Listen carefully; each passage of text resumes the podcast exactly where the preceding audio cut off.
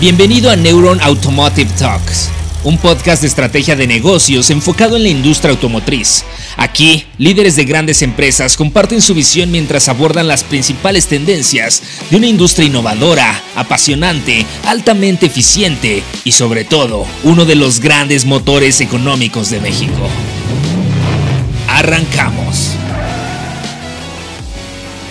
Bienvenidos a todos a un episodio de Neuron Automotive Talks. Hoy estamos con uno de los líderes más importantes de la venta de vehículos. Estamos con Fernando Enciso, director de Grupo Surman, eh, uno de los grupos más importantes de este país, con más de 100 agencias, con una historia eh, muy relevante, muy importante en lo que viene siendo la industria automotriz mexicana. Fernando, un gusto estar aquí contigo. Muchas gracias por acompañarnos. Muchas gracias, Franco. El gusto es mío. Oye, Fernando, pues quisiéramos platicar contigo qué es lo que está sucediendo en el, en el sector automotriz. Podríamos pensar que estamos viviendo ahora en una fase de la pandemia en donde si bien todavía no se acaba, pero ya no vemos restricciones como en una primera fase en donde se cerraron los pisos de venta, se cerraron las fábricas y luego ya después empezamos viendo cómo paulatinamente empezamos a reactivarnos, pero con restricciones de todo tipo, pero que también generó tendencias de digitalización, de una economía digital que terminó también impactando al sector automotriz. Hoy, ¿cómo estamos, Fernando? ¿Cómo está ahorita el consumidor? ¿Cómo están los pisos de ventas? ¿Qué surgió de esta economía digital que vino para quedarse? Mira, es una, es una realidad que estamos viviendo una época de cambio yo le comento aquí a mi gente que se acostumbren a evolucionar, no a adaptarse, sino a evolucionar, porque lo que teníamos en el pasado no va a regresar y el futuro pues lo, estamos creando en estos momentos. Estamos, como tú bien dices, desde mi punto de vista, pasando de una era industrial a una era digital. Y, la pandemia eh, lo, lo único que hizo fue convertir esta necesidad en una crisis y la crisis pues en algunos de, nosotros generó pues innovación, desarrollo, como bien lo mencionas también, y, y, bueno, hemos, hemos creo que como industria automotriz en la parte de la distribución, pues evolucionado, eh, nos hemos adaptado, hemos entendido las necesidades del negocio y efectivamente pues hemos crecido también como, como personas y como organizaciones. Efectivamente, en términos operativos, de, aquella etapa en la cual estábamos cerrados o parcialmente cerrados y estábamos eh, operando pues, con, con vehículos, con inventario, pero sin instalaciones para promoverlos de la manera tradicional, pues se, se vinieron desarrollando pues, nuevas estrategias digitales nos ayudó mucho en el tema de la resistencia al cambio en todas aquellas fuerzas de ventas tradicionales que lo que buscaban era un lugar físico en el piso, pues cuando no hubo piso, pues empezaron a entender la necesidad de, buscar un lugar eh, digital en las redes, ¿no? Entonces, eh, nos ayudó a avanzar más rápidamente. Hoy estamos muy eh, como la mayor parte de los distribuidores muy metidos en todo este tema de la administración de leads, del, logro de, de, las ventas a través de la atracción eh, de los prospectos por medio de herramientas tecnológicas y digitales y pues también el poder darles, eh, tener campañas eh, mercadológicas mucho más dirigidas, más individualizadas, y que, y que le permita realmente a cada uno de los clientes vivir eh, la experiencia que está esperando tener en el momento de la compra de su vehículo. Este podcast es presentado por Kikoya, tecnología que conecta tu financiera con cientos de agencias en todo el país. Únete a Kikoya Hub para recibir solicitudes digitales de crédito automotriz de las principales agencias y portales de seminuevos y de acuerdo al perfil que buscas. Solicita tu prueba gratuita en la descripción de este podcast o en kikoya.io.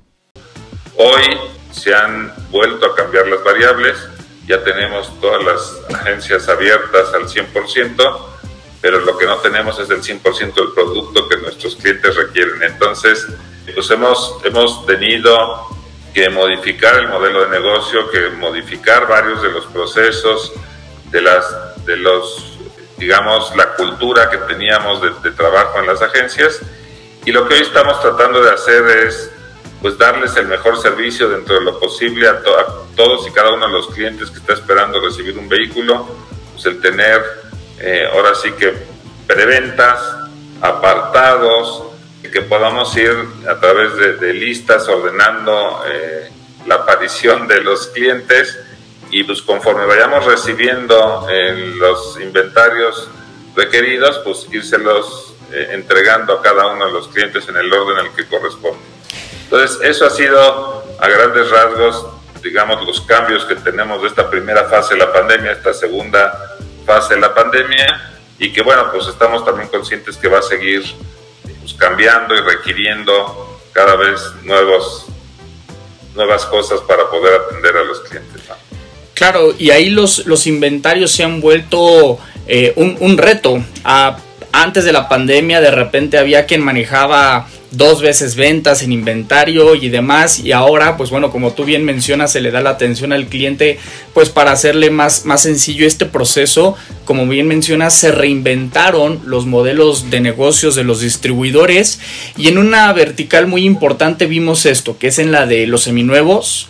Tal vez antes había distribuidores que podrían ver el seminuevo como un negocio B, como un negocio secundario y a lo mejor desde hace tres años tal vez 2019 vimos cómo el seminuevo un poquito cambió en sentido de que ya tal vez es más fácil comprar un seminuevo a crédito, ya también hay tal vez algunos instrumentos que antes no existían, garantías, este, seguros, etcétera. ¿Cómo, ¿Cómo, has visto tú este, este mercado de, de seminuevos, Fernando? ¿Cómo, ¿Cómo, ahora esto impacta o, o, se volvió una oportunidad para el modelo de negocios de Grupo Surman? ¿O tal vez no ha sido tanto tanto algo a, lo que hayan este le hayan puesto tanto tanto tanto ojo. Mira sí en realidad eh, pues como en todas las crisis cuando hay restricciones pues uno tiene que ver de dónde complementa eh, para el resultado general de cada una de las agencias. Este, efectivamente, eh, no nada más el tema de los seminuevos, el tema de la postventa también tuvo un crecimiento importante el, tema de la posventa, pues porque al no haber el cambio del vehículo requerido, pues hay que darle más mantenimiento a los vehículos actuales y entonces eh, creció las áreas de posventa. Y por otro lado, eh, si bien era o es importante el tratar de complementar el negocio de los nuevos con inventario de seminuevos, pues también se nos ha complicado el tema de la obtención del inventario de seminuevos, pues porque al no haber nuevos, no es como un estreñimiento de la industria, pues porque al, no poder sacar nuevos vehículos, el, dueño original no entrega su vehículo anterior y entonces pues no, no podemos ofrecerle otro producto a, a esta eh, otro perfil de clientes que están buscando un vehículo eh, seminuevo, ¿no? Entonces, pues, también por la misma ley de oferta y demanda, pues los vehículos nuevos se han encarecido. Este, y pues sí, hemos tenido que, ir complementando a través de los distintos departamentos de las agencias pues el, negocio total y pues para poder mantener las, las plantillas y, y corriendo cada una de las agencias, ¿no? Sí, como que se han tenido que poner muy creativos para ver de dónde, de dónde pueden salir nuevas ideas para rentabilizar las operaciones del, del distribuidor porque si bien sí ahorita tenemos los retos que trajo la pandemia, pues bueno, desde 2016 el mercado se ha ido contrayendo, ¿no? Entonces hay que ser muy creativos cuando el pastel no está creciendo, ver cómo, cómo poder capitalizar las oportunidades. Y justo que quería preguntarte sobre algo que hemos visto. Hemos visto que han llegado nuevas marcas al mercado. Yo quisiera preguntarte, Fernando, ¿cuáles son los criterios que en Grupo Surman utilizan para expandir su portafolio de productos, incorporar o no incorporar nuevas marcas en su, en su estrategia y también incorporar o no incorporar más pisos? ¿Cuáles son los criterios que ustedes han visto ahora que han llegado cada vez más marcas? Y bueno, ha sucedido también en, años anteriores. De entrada, efectivamente, otro de los cambios que ha tenido la industria, pues es que se ha ido pulverizando Y esto tiene pues una explicación muy sencilla, sobre todo las marcas chinas han encontrado en este momento la oportunidad de posicionamiento de sus marcas en un mercado que no las conoce o que tenía cierto recelo hacia la tecnología o los vehículos de procedencia china, pues por las historias no exitosas que tuvimos en el pasado en la industria. Y, eh, pues se, se han colocado, creo que de manera acertada, han venido eh, pues, conquistando mercado. Y nuestra estrategia como, como grupo pues es, es, muy, muy simple, o sea, es entender primero el valor, el sustento y el respaldo que, que viene con estas eh, nuevas marcas, de, aprobarlo nosotros o de, estar conscientes de que es algo robusto, serio y formal, pues hacemos eh, pues, planes de negocio para ver nuestro nivel de participación y pues, de, ser todo positivo, pues generamos eh, las inversiones requeridas en, las ubicaciones que consideramos más correctas para nuestra, más estratégicas para nuestra operación y de ahí pues seguimos creciendo como, como grupo, ¿no? De hecho estamos ahorita eh, con la construcción y casi terminación ya de, de más de cinco nuevas agencias en el grupo que abriremos este mismo año. Interesantísimo, muy padre. Y quisiera también preguntarte sobre un, tema que me llama mucho la atención. Exactamente, como bien mencionas, el mercado mexicano eh, ha sido interesante para marcas asiáticas este, o, de capital chino para venir este, a, participar en, nuestro mercado. Pero ¿por qué, por ejemplo, vemos a nuestros vecinos del norte, los Estados Unidos, que a lo mejor allá no existen tantas marcas como las, como las que existen en México? ¿Por qué tenemos más variedad para el consumidor mexicano en cuanto a una oferta de producto que en otros países que pueden tener un mercado 10 veces, 12 veces mayor, como es el caso de Estados Unidos? En ese caso en específico, mi punto de vista es que no es que no quieran, pero no, no se los han permitido entrar a ese mercado. Además, eh, son, eh, como país, son dueños de varias marcas que de una u otra manera pues protegen o respaldan eh, también desde, desde, la parte de gobierno y de economía de, de, país. México siempre ha sido un mercado atractivo porque si bien no es un mercado como tú bien de fines de las dimensiones de, aquellos mercados. Eh, es un mercado muy noble, es un mercado donde eh, hay calidad en términos de producción también, o sea, hay varias marcas que ponen por temas económicos y de calidad sus plantas armadoras aquí en México, aunque vayan a surtir también a Norteamérica. Y, y pues considero que, que es un mercado abierto, a, que todavía tiene crecimiento, aunque ahorita estemos un poco en recesión por el tema de la pandemia, pero que todavía tiene crecimiento a, nuevas marcas y a nuevas opciones eh, que ya existen, por ejemplo, en países como Chile, Perú, Colombia, etcétera. Oye, Fernando, y un poquito para ir cerrando, tocas temas muy importantes, el tema de los inventarios, el tema de las nuevas agencias que están abriendo en, el grupo. Yo quisiera preguntarte algo que, bueno, probablemente tal vez nadie tiene una respuesta absoluta y si sí, pues que vengan acá al, podcast a contarnos, pero todo esto de los semiconductores que, tanto le ha, le ha venido a, atormentar el negocio a los, a los empresarios, ¿cuál es tu visión? Este, ¿Cuándo vamos a dejar de sufrir por temas de, de semiconductores, este, de, inventarios. ¿Cuándo ves tú que se puede normalizar este, este tema que vino a sacudir tanto la pandemia? Que repito, yo sé que a lo mejor tal vez es difícil que, hablemos de una fecha en específico, ¿verdad? Pero tú que estás este, tan metido en el negocio y lo vives en el día a día, ¿cuál es tu pronóstico? ¿Qué, qué le podemos decir a la gente? Mira, en realidad, pues sí, efectivamente, todo este tema de los semiconductores pues ha estresado por un lado el, negocio de la distribución automotriz, eh, lo ha modificado, no necesariamente en términos financieros para mal, porque hoy en muchas operaciones somos más eficientes de lo que éramos antes, por, hay menos costos financieros, hay menos sobreinventarios, etcétera. Pero, pero obviamente estamos llegando, llegamos a niveles eh, pues, realmente muy bajos eh, o muy distantes de lo de, entre oferta y demanda.